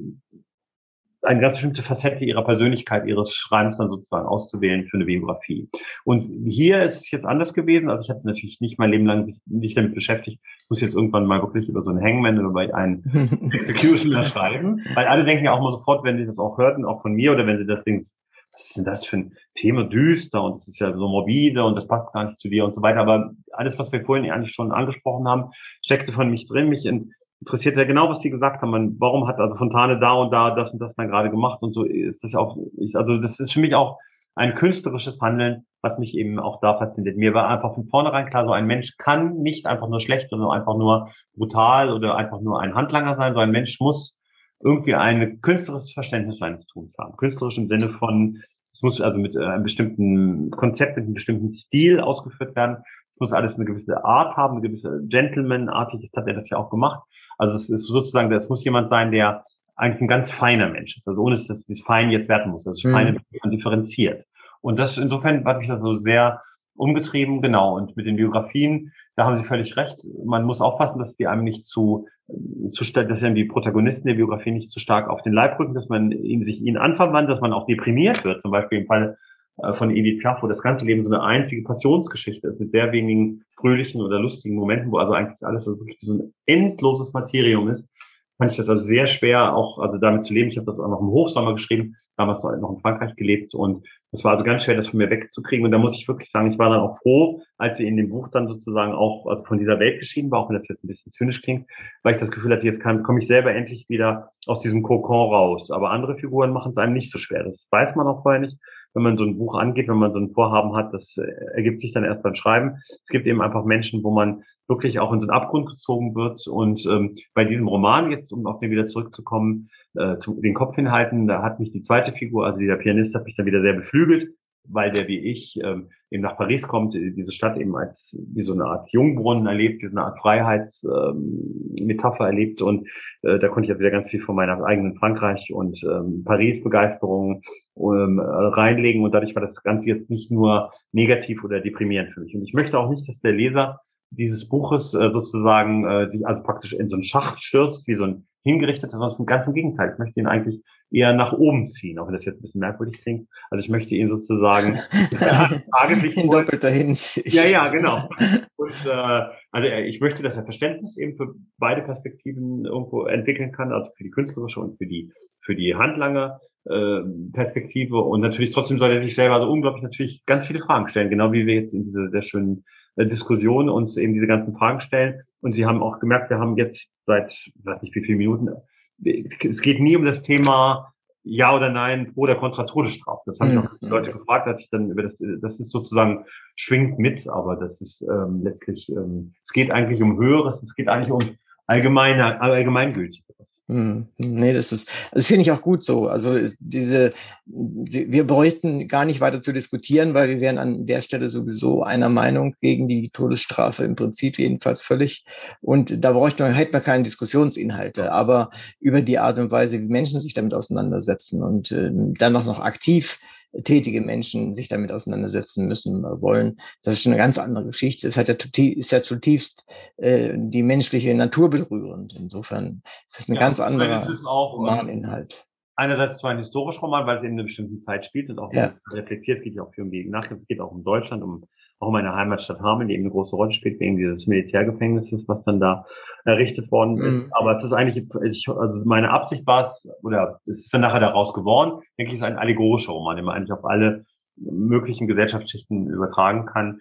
Ähm, also wo sozusagen in diese letzten Dinge einfach mal besprochen werden. Und wir haben jetzt natürlich nur weniger über diesen zweite Figur gesprochen, über äh, diesen Sandro Magazzano. Da könnte man jetzt auch noch viel zu sagen. Das würde jetzt aber den Rahmen sprengen und der Leser soll ja auch noch, äh, die Leserin soll noch auch was lesen. Genau. Nicht immer überrascht werden. Aber da geht es ja auch um ganz andere Themen. Ähm, was weiß ich, so kommt so ein kleiner Junge aus dem Bergdorf, der eigentlich gar kein kulturelles Umfeld hat. Also das äh, befähigt ihn auf einmal dann zu so einem Weltstar, zu so einem Ausnahmepianisten zu werden. Was hat er für Menschen, die ihn dann beeinflusst haben, dass er da hinkommt? Äh, Menschen, die ihn beschützt haben, Menschen, die ihn äh, missbraucht haben, die ihn, also jetzt nicht im sexuellen Sinne, sondern eben im, von, vom Machtgefüge her. Was macht das auch wieder mit einem? Und ähm, ähm also wie der sozusagen eben auch durch die Welt geht, das, das hoffe ich anschaulich. Und da habe ich eben auch Schauplätze gewählt, die ich selber gut kenne, also die Riviera, in der ich selber auch gelebt habe und ähm, dann natürlich Paris. Ähm, das sind also auch ganz wichtige Dinge. Und äh, bei beiden, das wollte ich jetzt nochmal ziemlich deutlich herausstellen, es gibt eine Sehnsucht nach Liebe. Das ist äh, ein zweites Thema dieses Buches. Der Rupert ist sehr glücklich verheiratet mit einer Frau, die ihm sozusagen den Rücken frei hält, mit der er diesen Pub auch führt, die mit ihm durch dick und, dick und dünn geht, wie man so schön sagt, diese Ruse und von der dann eben, das habe ich ja vorhin schon kurz äh, erwähnt, immer dachte, ach, die weiß gar nicht, dass ich das mal alles mache. Die hat das natürlich schon ganz früh äh, kapiert und die ist auch, wie er dann erst viel später erfährt, angefeindet worden von ihren Kolleginnen, von ihren Freundinnen, von ihrer Familie. Kannst du mit so einem Barbar, mit so einem grauenhaften Mann, mit so einem Schwein, mit so einem Mörder überhaupt zusammenleben? Und äh, das, also erst viel später, später kapiert er, wie sehr sie zu ihm hält. Und ohne, dass sie das jetzt im Einzelfall mit ihm besprechen will, und das auch ähm, weiß sie, dass sie das irgendwo ähm, gut heißt. Also jetzt nicht, dass er so ein Mensch ist, sondern dass er einfach da eine bestimmte Pflicht, die er sich selber aufgebürdet hat, nachgeht. Also er hat im Prinzip, da hat er Liebe, er hat auch Anerkennung durch seine diese Pappgäste, durch diesen als Kumpels von ihm, die mit denen singt er und den, die lassen ihn hochleben und die finden ihn einfach fantastisch. Da hat also ganz viel ähm, Zuwendung, aber er sehnt sich eigentlich äh, nach einer höheren Instanz, die ihm sozusagen sagt, die ihm das sozusagen einmal umarmt und sagt, hier, Rupert, was du da machst, ist nicht, ist auch nicht nur okay, sondern das ist was ganz Wertvolles. Das bekommt er einfach nicht. Und das kann er, bekommt er in dieser Zehntelsekunde vor dem, vor der Hinrichtung bekommt er das vielleicht in diesem Einverständnis, was ihm seine Delinquenten vermitteln. Da bekommt er vielleicht ganz kurz diese, diese, diese diese visuelle, nur kaum spürbare ähm, Zuneigung eben von demjenigen, der gesagt hat, Gott sei Dank bin ich jetzt an den geraten und nicht an so einen unbarmherzigen Henker. Aber das reicht natürlich nicht, um jemand durch ein ganzes Leben zu tragen. Und bei dem, äh, bei dem Sandro, bei dem Pianisten ist es eben so, dass er natürlich durch seinen Erfolg auf dem Konzertpodium unglaublich viel äh, Zuwendung und Zuneigung bekommt und ihm immer wieder äh, vermittelt wird, dass er nur er das so gut spielen kann, was er da alles spielt und dass er so ein Überflieger ist. Aber er findet eben nicht den einen Menschen, der ihn liebt. Also gar nicht, weil er jetzt ein Pianist ist, sondern weil einfach nur dieser Mann, dieser Mensch ist, den findet er. Den findet er nicht in seiner Ehefrau, die zugleich seine Managerin ist, die ihn eigentlich mehr oder weniger ausbeutet. Den findet er auch nicht unter seinen ganzen Zuhörern, weil den hat er ja keinen physischen Kontakt direkt. Da gibt es dann Blumensträuße und Applaus und mhm. all diese Dinge. Aber er findet dann in Paris eine Frau, oder er glaubt, eine Frau zu finden, die ihm das eben vermitteln soll und dringt und buhlt um deren äh, Zuneigung. Und das ist sozusagen also eine andere Parallele. Also man kann es eben nicht erzwingen, dass ihm jemand, anderes, einem jemand anderes diese Zuneigung gibt. Es muss, man muss sich nicht nur verdienen. Wir denken alle, wir müssen was unheimlich Gutes tun, um das zu bekommen. Aber man muss ja auch spontan, das ist ja das Schönste, wenn wir erleben, dass spontan auf uns jemand auf uns zukommt und uns vermittelt, ich liebe dich jetzt auf einer ganz pathetischen Weise gesprochen. Einfach nur, weil man so ist, wie man ist. Also nicht, weil man ein besonders guter Pianist ist, weil man ein besonders guter Henker ist oder weil man ein besonders guter Biograf oder äh, Rundfunk, äh, Literaturinterpret ist wie Sie. Also man will ja einfach auch nur um seiner selbst willen leben. Das klingt jetzt unheimlich trivial, aber das ist doch das, was für uns das Allerwichtigste ist, dass wir einfach da irgendwo mal im Leben ähm, von jemand das Gefühl bekommen, ja, das ist jetzt, du bist jetzt der eine, die einzige, äh, jetzt nicht in so einem kitschigen Sinne, sondern ähm, äh, deine Persönlichkeit, deine Art zu agieren, zu, zu lachen, zu handeln, das ist das, was für mich das Allerschönste ist. Und das, ja. das ist sozusagen dieses Streben, das haben ja ganz, ganz viele Romanfiguren, auch von, von anderen viel berühmteren Kollegen von mir. Ähm, das ist ja sozusagen was, was, und glaube, deswegen will man immer auch wieder Romane lesen und auch Biografien lesen, da ist die Parallele schon ziemlich stark. Man möchte wissen, haben die das auch bekommen? Das ist schon, wie Sie schon vorhin gesagt haben, auch ein juristischer Aspekt. Man will irgendwo sehen, naja, die haben jetzt auch nicht nur Glück gehabt durch ihr äh, tolles Leben und durch ihre Ausnahmebegabung. Das ist eine gewisse Genugtuung. Aber man möchte natürlich auch der Keim der Hoffnung drin zu erfahren, ja, wo, wo war das jetzt? Wo war jetzt dieser Punkt, wo sie das Gefühl hatten, die hatten es jetzt wirklich geschafft und sie waren ja, anerkannt oder die hatten eben diesen Ruhm oder eben die haben ihre Wichtigkeit gespürt. Das, diesen Moment kann man ja nur irgendwo versuchen einzukreisen. Das wussten wir wahrscheinlich nicht mehr selbst wann der Punkt kam, wo jetzt der Durchbruch war, wo sie eben so berühmt waren oder so erfolgreich waren. Mhm, das ist sicherlich sehr schwierig. Vor allen Dingen, es gibt seit einigen Jahren, vielleicht seit 10, 15 Jahren, gibt es ja die sogenannte Glücksforschung, die versucht, ja. dem mal nachzugehen. Wann sind wir glücklich? Wie lange sind wir glücklich? Und so weiter und so fort. Und äh, da hat sich ja herausgestellt, dass wir doch dieses Glück, je nachdem, wie wir es definieren, äh, ein relativ vorübergehender Zustand immer nur ist. Ja. Und das ist eine, trotzdem sind, sind wir immer auf der Suche nach Glück, seltsamerweise. Äh, aber wir, wir kriegen es nicht in die Finger tatsächlich. Und selbst wenn, ich meine, warum sind nun gerade besonders viele Prominente, was ich, Rockstars oder Filmstars oder sowas dann noch suchtgefährdet und, und, und. Weil das, das reicht nicht hin, sondern es fehlt dieses Pünktchen, das man in seinem Leben haben möchte, diese Note, mal in, in dem musikalischen Sinn zu sprechen, ja. diese, diese eine Note, die man hören möchte und die möchte man e, für ewig hören eigentlich. Nur ja, man hat eben diesen ganz vermessenen Anspruch, dass sich diese positiven Empfindungen, finde ich jetzt total spannendes ähm, Thema, auf das wir jetzt gekommen sind, dass die sich immer so verstetigen sollen. Also mhm. man, man hält es eben nicht aus, gerade wenn man vielleicht schon mal als prominenter Sänger oder Schauspieler oder äh, Philosoph, was auch immer, gespürt hat, dass man das kann, ist man vielleicht die Sucht noch größer, das immer wieder zu haben. Und deswegen wahrscheinlich auch der Wille dieser auftretenden performativen Künstler, also immer wieder auch gegen alle Vernunft, sich also nochmal weiter äh, zu ruinieren, physisch und mental mit so einer Tournee und wieder aufzutreten und immer wieder auf der Bühne stehen, ist wahrscheinlich immer dieses, was Hetze mal genannt hat, einmal zu Stein erstarren, einmal äh, also das, das, das, das, das, das ist eben so äh, perpetuiert. Das ist was, was man vielleicht als normaler, als Normalbürger, als normaler Mensch, wo man jetzt irgendwie diese Ausnahmezustände eben nicht äh, erlebt, also wie jemand, der jetzt wie Piaf oder wie Brell oder wie wie äh, Michael Jackson, sage ich jetzt mal, einfach ganze Menschenmassen mhm. äh, sozusagen innerhalb, wie auf der Bühne ja auch spüren, jetzt haben sie sie. Jetzt haben sie sozusagen die Leute alle auf ihre Seite gebracht und die Leute geben eben dieses, also wirklich dieses Glückshormon jetzt vertausendfach zurück. Aber danach entsteht da eben auch wieder eine ganz große Einsamkeit und dann kommt natürlich die Frage, wieso kann ich das gerade diesen Menschen vermitteln? Und dann hat man ja eigentlich nur was gegeben, aber dann eben viel mehr gegeben, als man zurückbekommen hat. Also man gibt immer, das ist, treibt, treibt uns ja alle, man versucht immer zu wieder zu geben, also wirklich Gutes zu tun, jeder auf seine Weise. Und dann kommt eben ganz kurz was zurück. Also im normalen Leben kommt, kriegt man eben keinen Applaus und kriegt jetzt nicht dauernd gesagt, was man für ein großartiger Ausnahmekünstler ist. Aber diese Stars, sag ich jetzt mal, die damit Schwierigkeiten haben umzugehen, die eben dann Drogen verfallen oder eben ganz früh sterben, sich zugrunde richten, äh, denen hat, äh, ist eben dieser, dieser Applausmoment, sage ich jetzt mal, die auf der Bühne stehen, obwohl wir das natürlich schon ganz faszinierend finden, viel zu kurz. Da entsteht eben gerade im Kontrast zu dem, wo nichts ist, ist die Lehre dann eben noch viel größer.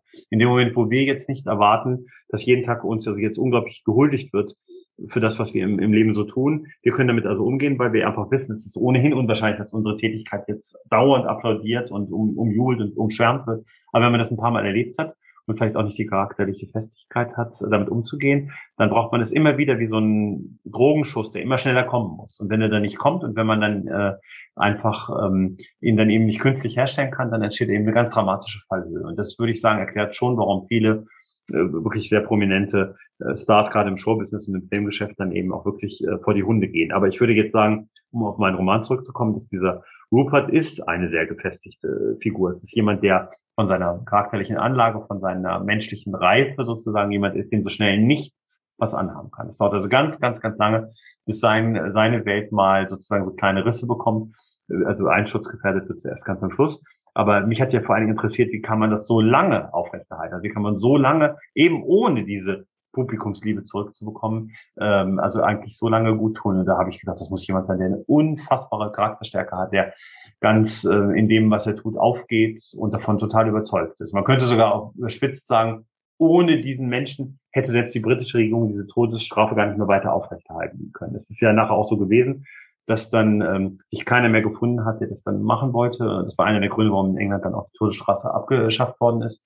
Also man hat niemand mehr gefunden, der es so skrupellos, muss man ja sagen, gemacht hat, wo das Wort nicht stimmt, aber Sie wissen schon, was ich meine. Ja, ja. Jemand ist, der, ähm, der das eben auch so, so human, wo wir anfangs drüber sprachen, so menschenwürdig eigentlich ausführt. Also diese Kombination hat man nie mehr gefunden. Es waren dann wieder Pusher am Gang oder Leute, die sich erst einen antrinken mussten oder Leute, die selber irgendwie schon äh, was auf dem Kerbholz hatten. Also diese Perfektion, die wird man nie wieder finden. Und das, was ich jetzt sage, könnte man jetzt ohne große Mühe, also auf einen herausragenden Pianisten oder eine ganz großartige Sängerin oder eine Ausnahmeschauspielerin übertragen. Man wird nie jemanden mehr finden, der so gut, ich sage jetzt mal Callas zum Beispiel oder Piaf, der eben, mhm. also eben einfach mit dieser Emphase, mit dieser Leidensfähigkeit, mit diesem, dass man Menschen in den Band zieht, die überhaupt normalerweise gar keine Musikfans sind, dass man das hier so zu den Konzerten von der Callas, von der Piaf kam, das wird man eben nie wieder finden. Und dann ist damit auch was zu Ende. Das ist vielleicht auch nochmal ein Thema, das fällt mir jetzt gerade erst ein bei unserem Gespräch, dass eben, wenn eine Kunst zu einer bestimmten, zu einem bestimmten Punkt geführt worden ist, über den nichts mehr hinausgeht, dass dann diese Kunst auch nicht mehr,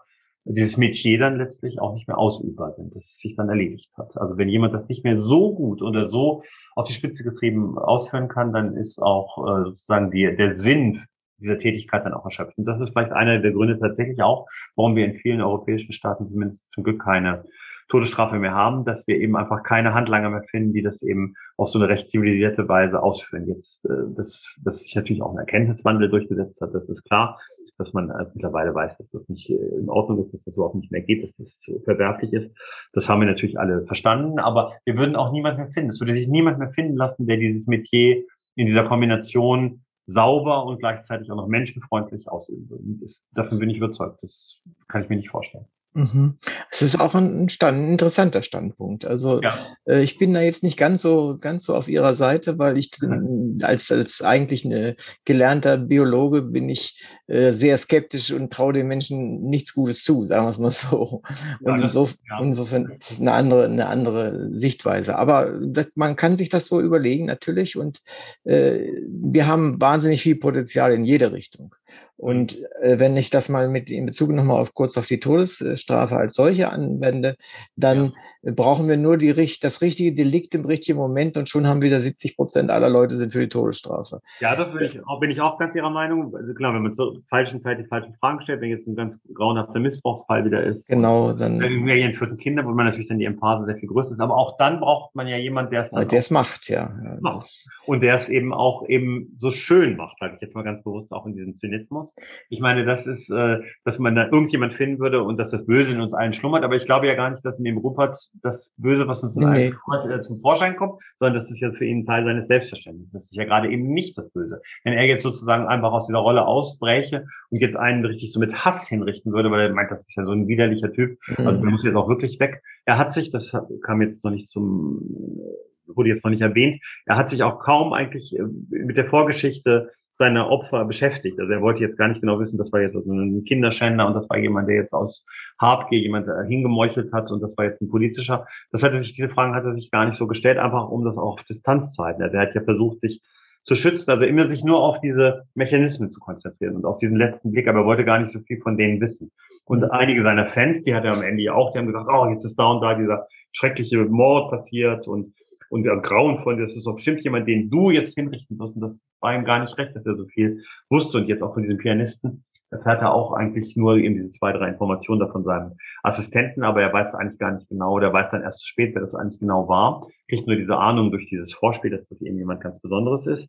Aber ich glaube, dass auch dieser Henker jetzt gar nicht äh, das Böse blitzt bei ihm nicht auf. Er hat das Böse sozusagen sublimiert, wendet er es ja immer an. Das Böse, was wir nämlich alle in uns haben. Dass wir tatsächlich also das Gefühl haben, was Sie eben ganz richtig erwähnt haben, jetzt so was ganz Schreckliches passiert, dass wir dann alle irgendwie denken, doch, der muss jetzt auch, der muss jetzt, der muss jetzt auch über die Klippe, äh, über die Klinge springen, dass man das irgendwie so in sich drin hat, dass man da jetzt auch jemand einfach ähm, auslöschen will, weil er was ganz Schreckliches getan hat. Das ist ja auch ein menschlicher Impuls, dieser Racheimpuls, mhm dass man das Gefühl hat, dann ist wenigstens da jetzt irgendwas, äh, ja, wie so ein Ungeziefer einfach weg. Das ist ein ganz furchtbarer Gedanke. Und den haben wir, kennen wir aber alle. Wenn wir jetzt erfahren würden, dass jemand, der uns ganz nahe steht, auf schrecklichste Weise, also jetzt äh, umgebracht worden ist, dann möchte man am liebsten denjenigen, der das dann eben begangen hat, möchte man das auch machen. Aber man möchte es eben nicht selber machen. Man möchte, dass jemand für einen tut. Das ist eigentlich noch viel schlimmer. Dieses Delegieren, äh, das war auch so ein Grundgedanke für mich, äh, dieses Delegieren ist, das ist eigentlich das Böse, dass man sagt, das Gute da an dieser Entscheidung delegiere ich an jemand, der macht es schon für mich. Und das ist einfach unheimlich primitiv und feige. Dann sollte man sich eben selber dahinstellen, das mal versuchen. Da kann man natürlich sagen, jeder Mensch könnte das. Das kennen wir ja von diesen Experimenten, wo man immer diese Stromstöße und so weiter ja. erhöht. Aber ich würde sagen, in konkreten Fällen können, können es nur die wenigen, vielleicht nur in so Ausnahmesituationen wie Krieg oder, wenn man selber eben äh, einem Folter angedroht wird und so weiter. Aber ähm, das ist dieses saubere Wegdrücken und sagen, da gibt es schon jemand, der das macht und man könnte jetzt sogar zynischerweise sagen, Leute, die heute noch im Strafvollzug arbeiten, denen würden wir ja als bürgerliche Gemeinschaft das ja auch auf und sagen, ja, die haben das irgendwie gelernt, die mhm. damit schon umgehen können, die werden damit irgendwie auch mit diesem damit, äh, das müssen die jeden Tag erdulden, mit diesen Menschen zusammenzukommen, äh, die, diese Aggressivität, die in diesen Gefängnissen herrscht, diese ewige Gewaltbereitschaft, da passieren ja auch heute noch Morde, Vergewaltigung, schlimmste Dinge. Und diese Wärter müssen das ja mit ansehen, mit ertragen, müssen darauf reagieren. Das, äh, das bürden wir ihnen ja auch einfach auf. Die haben sich eben für dieses Metier entschieden, sagen wir uns, und wir denken gar nicht so viel drüber nach. Und dann ist das auch, dann wird das schon alles seinen Gang gehen. Also da sind wir auch ganz schön bequem. Und ich würde sagen, das ist eigentlich viel böser, als jetzt, äh, wenn jemand jetzt aus dem Affekt heraus ähm, ein, so eine Straftat begeht. Das ist halt jetzt ein bisschen hochgegriffen, das zu sagen, aber da gibt es immer noch einen Grund dafür. Und das ist am Ende, das für diesen Rupert, dass er am Ende immer kennt, dass jeder dieser Menschen, die, ihn, die er da hinrichtet oder hingerichtet hat, dass die irgendwo alle noch einen nachvollziehbaren Grund hatten, einen persönlichen nachvollziehbaren Grund hatten, also diese Straftat zu begehen, auch wenn er noch so abscheulich gewesen sein mag. Aber er hat ja eigentlich gar keine persönliche Motivation. Die Motivation ist, dass er eben unsere Motivation sich sozusagen aufbürdet und dann eben den Kopf für uns hinhält. Ja, also ich bin äh, begeistert, äh, wie Sie uns, äh, unseren Hörern und auch mir, äh, letztendlich ihre, ihre Welt um den Henker herum erklärt haben, beziehungsweise wie, wie Sie zu den Motiven gekommen sind und wie viel Mensch da drin steckt in Ihrem Roman. Äh, einschließlich der Liebe, einschließlich der, der Furcht, äh, nicht anerkannt zu werden, einschließlich des Bringens vom Leben zum Tod. Also all diese Dinge sind in dem Roman drin. Und dafür, ich meine, es ist ja Ihr erster Roman, da wird ja auch äh, im Klappentext drauf, äh, deutlich darauf hingewiesen. Ja. ist, das, ist das super, super gut gelungen. Und ich glaube, die Erfahrung, die Sie als Biograf äh, vorher äh, haben sammeln können mit den vielen verschiedenen Menschen, sind ja durchaus sehr unterschiedliche ja. Menschen, die Sie äh, dort äh, bearbeitet haben, das hat da enorm was dazu beigetan. Ihre, ihre Sprache ist, ist sehr gut, die kommt super daher, auch diese Kunstgriffe, wie ich finde, äh, dass sie eben die, die Erzählperspektive ändern und äh, was ganz, ganz äh, ein Häkchen fast witzig ist, ist immer da, wo die, die Kapitel kommen, die erste, zweite, dritte und sowas, da ist ja immer so ein aufgehängter Schattenriss sozusagen. Ja, das ist dieser Hängen, das kennen wir ja alle, das kann man vielleicht nochmal ganz kurz erwähnen, äh, äh, ja. für die Hörer. Das hoffe ich ist auch ein Reiz. Also erstmal der Verlag fand ich das Buch also auch vom Cover her unheimlich toll gestaltet. Ja, ist schön. Haben wir eben die Idee, ähm, sozusagen zusammen mit dem Grafiker, der das ja schon gemacht hat, vom Niemeyer Verlag, also diese, also sozusagen, man kennt das ja, diesen Hangman, das wissen Sie, man muss ein bestimmtes Wort finden und je länger ja, man ja. braucht, um diese einzelnen Buchstaben einzusetzen, desto schneller äh, wird er sozusagen, also äh, wird er einen Kopf kürzer, wenn man hier immer etwas salopp sagt. Und das fand ich eben so interessant, man sieht sozusagen von den Kapiteln immer schon, also man sieht eben schon durch diesen Schatten, den dieser Geigen wirft, dass ähm, sozusagen, das ist also klar, dass es am Ende eben wirklich auf eine Hängung hinauslaufen wird, aber diese einzelnen Teile, das wird dann spitzt sich also immer mehr zu. Und das kann man jetzt äh, nur als Gag finden, aber ich finde, dadurch kriegt es eben auch so eine gewisse Beklemmung, so eine gewisse Zuspitzung auch. Und ja. finde ich eigentlich ganz schön, das eigentlich auch mal ähm, äh, so grafisch umzusetzen. Das ist jetzt sozusagen so ein kleines ähm, äh, Bonbon, was also noch damit. Aber es ist nicht unwichtig, wie ich finde. Erstens nimmt es der, dem ganzen Buch so ein bisschen die Schwere. Es ist ja äh, der, der, nicht der Umschlag, sondern der eigentliche Einband ist ja auch tief schwarz. Ja. Also insofern ist das schon dem Thema geschuldet. Aber gleichzeitig gibt es halt durch diesen Hangman da, durch die grafische Darstellung, so eine gewisse Leichtigkeit. Und, und das ist, finde ich, auch sehr wichtig bei so einem Thema, dass man da nicht also überall äh, die Verdammnisse schon gleich draufstehen Monotone, genau. Also ich denke, es hat vor allem was Spielerisches. Also das ja. ist das Wichtige daran, was Spielerisches, weil wir eben alle auch diesen Umgang mit diesen makabren Dingen, die auch, das haben wir auch in unserer Sprache, diese Redewendung, ja, pass auf, du bist vielleicht ein Kopf kürzer gemacht, so alles eben ja, so, das, ja. man hat ja immer versucht, immer auch so eine etwas alberne äh, Ebene zu heben, aber das finde ich auch eben, die Spielerische ist ganz stark drin und die Tante von diesem Rupert Buford, also der bewundert seinen Onkel ganz stark, der Onkel ist eben auch Henker gewesen und aber mhm. hat ein besseres Verhältnis zu seinem Onkel und zu seiner Tante, die löst Kreuzworträtsel und ich habe dann während der Recherche zu des Buches rausgefunden, dass die da erst in dieser Zeit, als der Rupert kleines Kind war, überhaupt erst aufgekommen waren und auch gerade in England so unglaublich beliebt waren. Und die ähm, ist also auch mal ganz, ganz verzweifelt, wenn er diese letzten Worte, letzten Buchstaben nicht richtig einsetzen kann, wenn sie die Worte nicht kennt und sozusagen hat also auch Angst, dass man sie jetzt killt, sage ich jetzt mal ganz bewusst. Und so geht es einem ja, wenn man in der Schule mit Freunden zusammen dieses Hangman-Spiel spielt, ähm, da möchte man ja auch nicht der, derjenige sein, der dann da steht und das Wort dann nicht rausgekriegt hat, auch wenn es eigentlich für die anderen schon ganz naheliegend war. Also das ist ja sozusagen auch immer, wir möchten ja alle nicht in die Situation kommen, dass wir eben also äh, auf so eine fürchterliche Weise einen Kopf kürzer gemacht werden. Und das ist eben auch damit drin. Aber es freut mich, dass Sie auch diese Ebene, dass Ihnen das auch zugesagt hat. Ja, das finde ich so gut. Und das wollte ich unbedingt darauf hinweisen. Also ja, ja. Die Bücher, die Bücher, die ernste Themen haben, sind oft genug sowas von ernst. Die tun schon weh. So ernst mhm. sind sie. Und wenn man sich da ein bisschen leichter nimmt hier und da, dann finde ich es gar nicht verkehrt. Mhm. Das, der Text spricht durch für sich und äh, vor allen Dingen ihre, ihre, ihr Hintergrund als Biograf äh, hat dem Buch enorm gut getan, wie ich finde. Und äh, ich kann es also nur empfehlen. Und ich freue mich sehr, sehr, dass Sie da waren. Wir haben ein tolles Gespräch geführt. Ich habe gesprochen mit Jens Rostek und äh, er hat sein Buch vorgestellt, Den Kopf hinhalten aus dem CW Niemeyer Verlag. Und das ist ein tolles Buch und es war ein tolles Gespräch.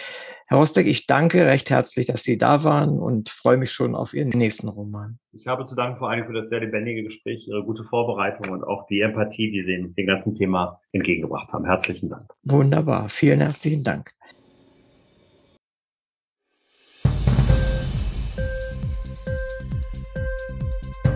Hat dir die Sendung gefallen?